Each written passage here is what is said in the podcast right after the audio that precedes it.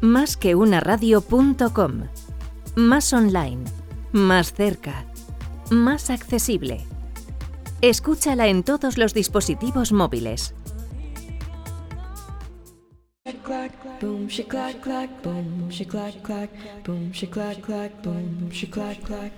Bueno, pues seguimos en directo a las 11 y 58 de la mañana de este día 26 de marzo del 2020, cuando tenemos a Conchi Burgos, como siempre. ¿Qué tal, Conchi? ¿Qué tal estos cinco Aquí minutos sigo, aquí de sigo. descanso? Aquí estoy, perfectamente. Perfectamente, ¿no? ¿Has escuchado a Ignacio Chenagusía? Lo que nos ha comentado, lo que nos ha dicho y lo que ha traído. Sí, me ha encantado. Me han encantado las dos canciones, especialmente la de Elton John, que venía muy a cuento con la situación actual. Bueno, ¿A ti qué te ha pues, parecido? No, ahora me acabas de dejar lo típico que te dejan fuera de juego y que quieres pasar ya al siguiente tema para no, no meter mucho la pata, porque yo creo que no lo he oído. Pero bueno, eso es un secreto que te cuento aquí y Pues que no se lo tenemos que decir absolutamente a nadie.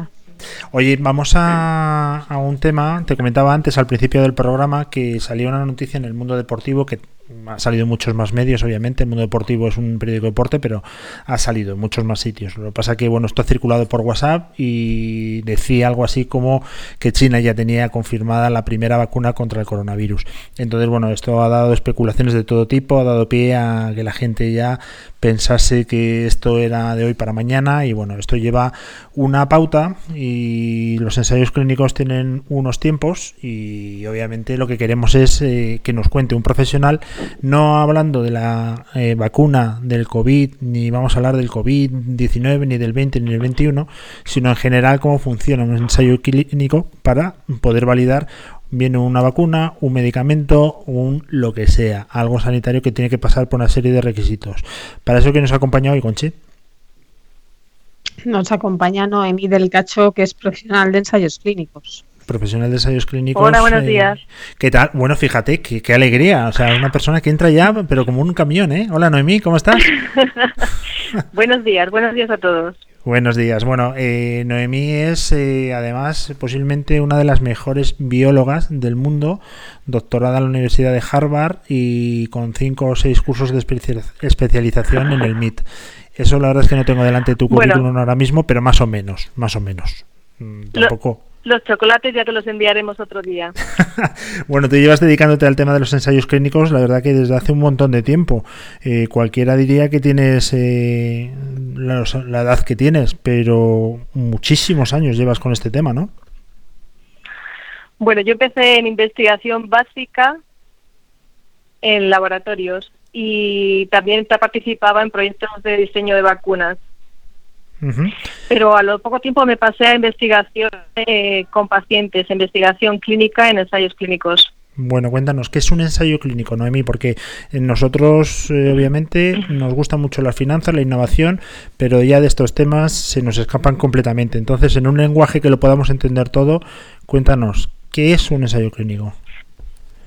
Pues mira, para que todos lo podamos entender, un ensayo clínico es la forma que tiene la ciencia de encontrar la respuesta a una pregunta muy sencilla.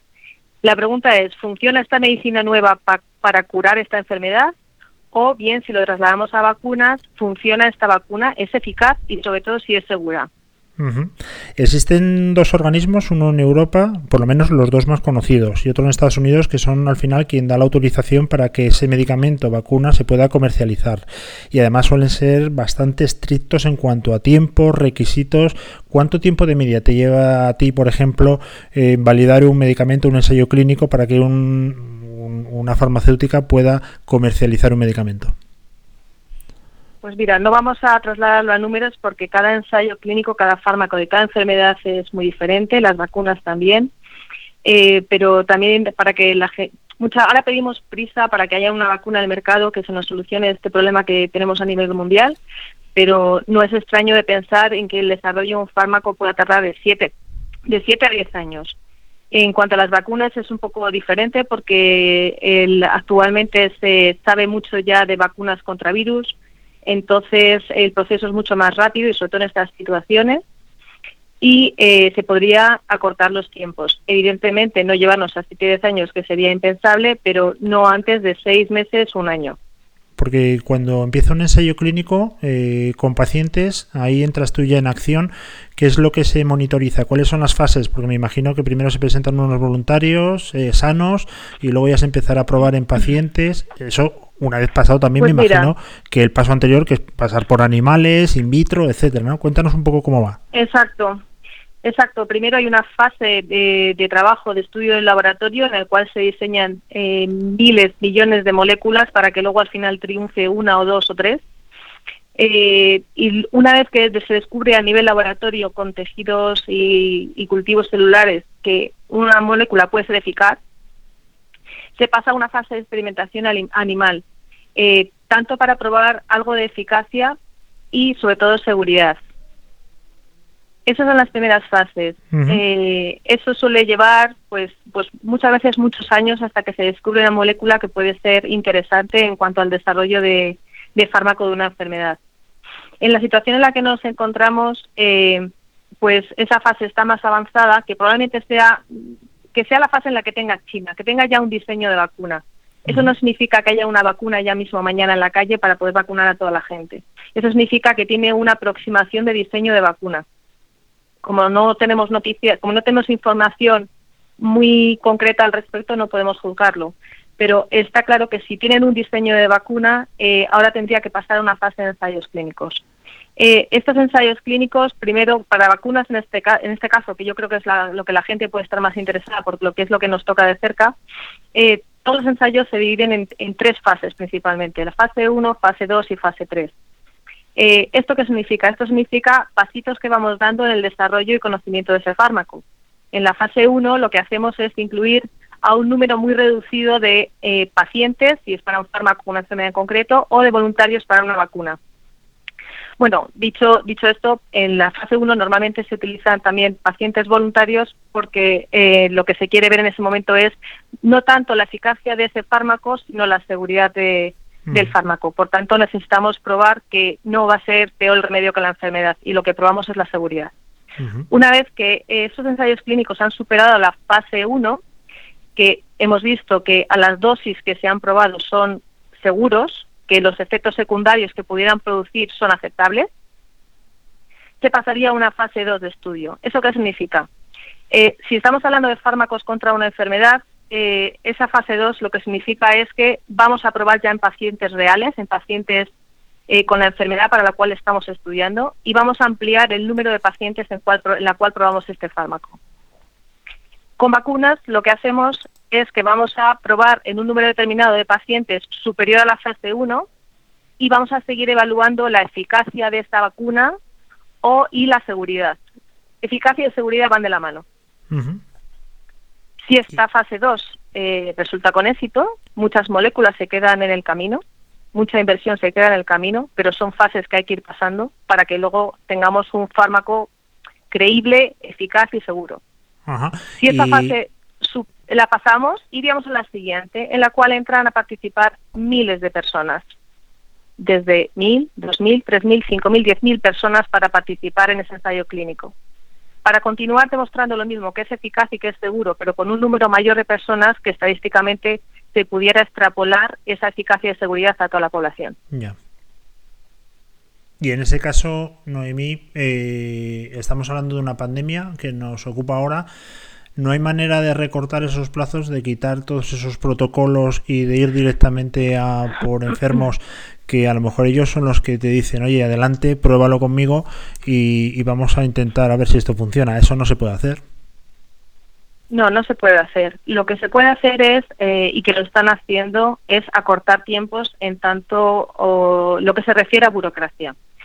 Eh, burocracia a la hora de eh, preparo un dossier de un ensayo clínico que yo tengo que presentar tanto las agencias del medicamento de todos los países como comités éticos que velan por, la, por el respeto ético a las personas, eh, podemos acortar los tiempos ahí. Yo le presento el dossier hoy, lo revisan esta tarde, esta noche, de madrugada, al día siguiente y en dos días puede tener un resultado. Trabajamos conjuntamente para que ese ensayo clínico se ponga en marcha lo antes posible. Pero lo que no podemos hacer es libremente coger una paciente que se preste voluntario a, probar un fármaco, eh, experimentar con él sin ninguna regulación ética, sin ninguna regulación eh, a nivel eh, sanidad y ver qué es lo que pasa. Tiene que seguir los, las normativa internacional, tiene que seguir los tiempos internacionales y lo que sí se puede recortar es en la buena predisposición de todas las instituciones que están trabajando para cortar los tiempos. Oye, ponemos el caso de una persona eh, voluntaria que se somete pues a ese primer test para ver si tiene algún efecto eh, contraproducente y que no sea peor el remedio que la enfermedad.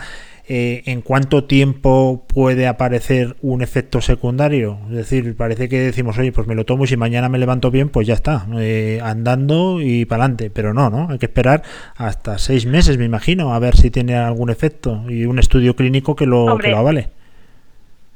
Hay efectos secundarios que son bastante inmediatos y que se puede y que se pueden ver pronto pero ciertamente hay muchos efectos secundarios que ocurren con una incidencia tan bajita que hasta que no se sale un mercado al mercado un fármaco nuevo y se expone a una población de un millón de personas, hay veces que esos efectos secundarios que ocurren con tan baja incidencia no se pueden ver. Entonces, el tiempo para ver un efecto secundario, pues depende mucho de qué efectos secundarios. Si yo tomo un fármaco eh, experimental y me produce vómitos, es algo inmediato. Si me produce un dolor de cabeza, es inmediato. Pero si ya, cuando ya tomas el fármaco y tú tienes una patología rara en concreto que te afecta a nivel cardíaco y tomas ese fármaco que interacciona con cualquier otro fármaco que tú puedas estar tomando, pues es muy difícil verlo. Y es muy difícil verlo si ocurre en una persona de todas las personas que estoy testando. Entonces, los ensayos clínicos tienen un mecanismo adicional que una vez que salen los fármacos al mercado, se siguen estudiando y se siguen recogiendo datos de eficacia y seguridad.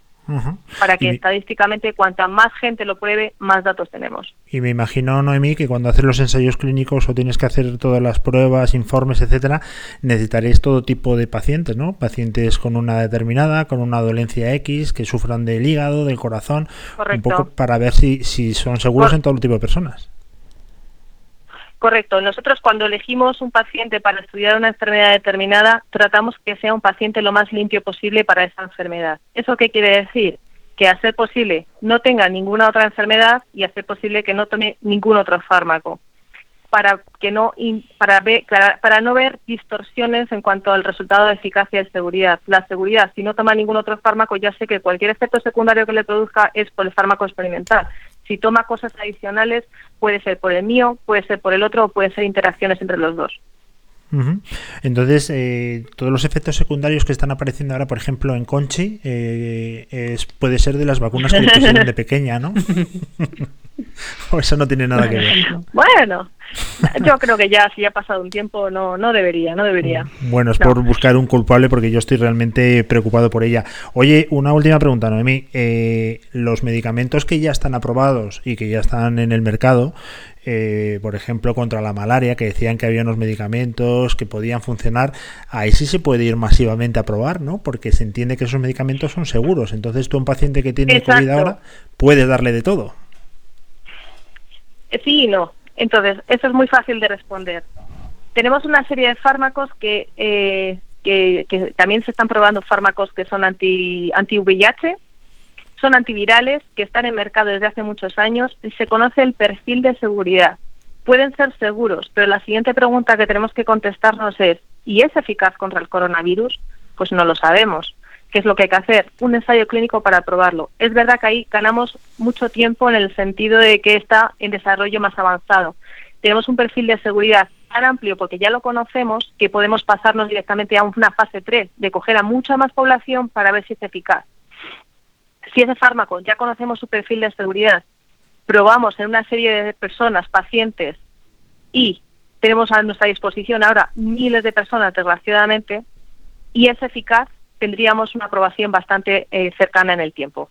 Pero eso no solo es decir, tenemos un fármaco en el mercado aprobado, que sabemos su perfil de seguridad, vamos a probarlo con esto.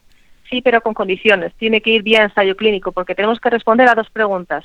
Una, ¿es seguro? Y dos, ¿es eficaz? Y lo es eficaz no lo sabemos. Pues la verdad que queda más claro que el agua. Eh, Noemí, ¿es verdad que tú cuando presentas los informes de tus ensayos clínicos a las farmacéuticas, que son tus clientes, entre otros, eh, eh, talas un, un bosque? Me han dicho que eso puede tener como 400 tomos, ¿no? Bueno, antiguamente hemos, evolucionado, hemos evolucionado y vamos a ver las partes positivas. Antiguamente es verdad que los dosieres eran impresionantemente grandes y que había que presentar muchas copias a cada comité ético de cada hospital participante. Eh, hace ya unos años, eh, a finales del 2015, en España se cambió la normativa de regulación de ensayos clínicos, lo que nos hizo ser eh, pioneros en España en adoptar las nuevas medidas de la Directiva Europea eso nos ha hecho crecer en, ensayos clínicos en España, donde tenemos grandes profesionales. Y, eh, pues bueno, que, que, no es, que, no es, que, no es, que no es todo tan, tan rápido y, y, vamos, vamos mejor. Ya se hace de forma telemática en la mayoría de los casos, de manera que no talamos los bosques y la comunicación es mucho más rápida, ganamos en agilidad y, y ahí sí que debo decir que en los últimos años hemos mejorado mucho en España. Oye, ya una pregunta y de verdad que ya sí que te dejo. Eh, desde el punto de vista de una persona que no sabe nada de esto, si existe una vacuna contra la gripe y esto es parecido a la gripe, es un virus que tiene una mutación, ¿eso no sirve como línea de investigación o hay que empezar completamente de cero? No tiene nada que ver. No, no tiene nada que ver, son dos virus totalmente diferentes, son dos virus diferentes. Entonces, eh, eh, una línea de investigación para la vacuna podemos emplear técnicas que usamos para el diseño de vacunas de gripe, sí, pero son virus diferentes, entonces tenemos que presentar al cuerpo algo diferente. Lo cuando decimos que se parece a una gripe es porque tiene una sintomatología respiratoria parecida a una gripe, aunque se está viendo que el contagio es muchísimo mayor y la virulencia también parece ser mayor. Cuando decimos que se parece a una gripe es por la sintomatología, no porque se parezcan los virus entre sí. Ah, vale, vale. Pues mira, me lo has dejado más claro, agua. Y otra pregunta, la última. Esta de verdad, te lo prometo que es la última. Es que fíjate, sabes un montón de cosas y, y estaríamos todo el día contigo.